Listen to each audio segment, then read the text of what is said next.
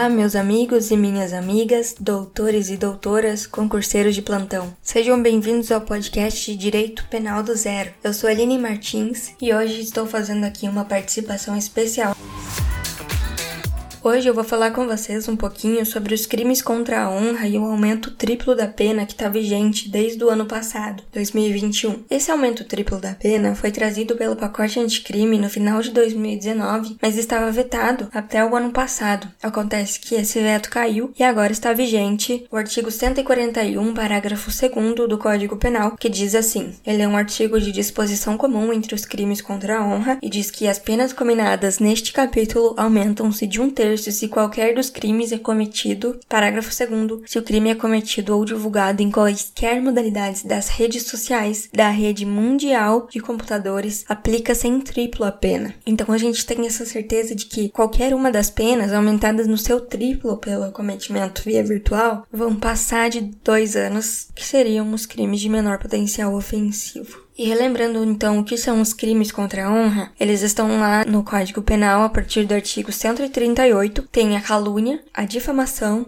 e a Injúria. A calúnia e a difamação são crimes contra a honra objetiva. O que é a honra objetiva da pessoa? Como a sociedade enxerga aquela pessoa, é como ela é vista por terceiros. Inclusive, a calúnia não precisa ser diretamente contra a vítima. A calúnia pode ser informada à vítima, ou seja, alguém caluniou ou difamou aquela pessoa sem estar na presença dela e ela, ao saber do ocorrido, intenta a queixa-crime. E nós temos também a injúria, que é um crime contra a honra subjetiva, ou seja, a visão que a pessoa tem dela mesma, como ela se vê perante a sociedade. Então é de dentro para fora, não de fora para dentro. Nesse caso, se a pessoa se sentir injuriada, ela pode fazer a queixa-crime, através de um advogado, claro. Esse aumento triplo da pena veio muitas controvérsias, porque são crimes com penas muito leves. No artigo 141 já havia previsão de aumento de um terço da pena na presença de várias pessoas ao meio facilitassem a divulgação da calúnia, difamação ou injúria, ou seja, as redes sociais. Então, isso entrou muito em contradição. Então, os autores falam que é uma nova alteração desarrazoada, porque esse aumento de pena já existia. Então, a majoração da sanção, além do terço de aumento já descrito antigamente no Código Penal, é como se fosse quase um bis em idem. E agora, para quem não sabe ou não se lembra o que são os crimes contra a honra, eles são crimes como eu já disse, que afetam a honra da pessoa, tanto objetiva como a subjetiva. A calúnia, ela é a imputação falsa a alguém de fato definido como crime. Ou seja, só existe a calúnia se você imputa falsamente a alguém um fato definido como crime. Porque se você imputa a alguém um fato ofensivo que não é crime, por exemplo, imputar a alguém um fato falsamente definido como contravenção penal, não é calúnia, é difamação. Porque você imputa alguém um fato que fere a honra objetiva dela. É nesse ponto que ela se diferencia da calúnia. E a injúria, por fim, ela atinge a honra subjetiva e é um insulto que macula o conceito que a vítima faz de si mesma, ou ofender dizer alguma coisa que deixe ela com uma visão reduzida do seu valor. Para finalizar, eu trouxe aqui para vocês a visão de dois criminalistas que falaram sobre essa derrubada do veto no ano passado. São eles o Adib Abdoni e o Diego Henrique. Então, o Dr. Adib Abdoni diz que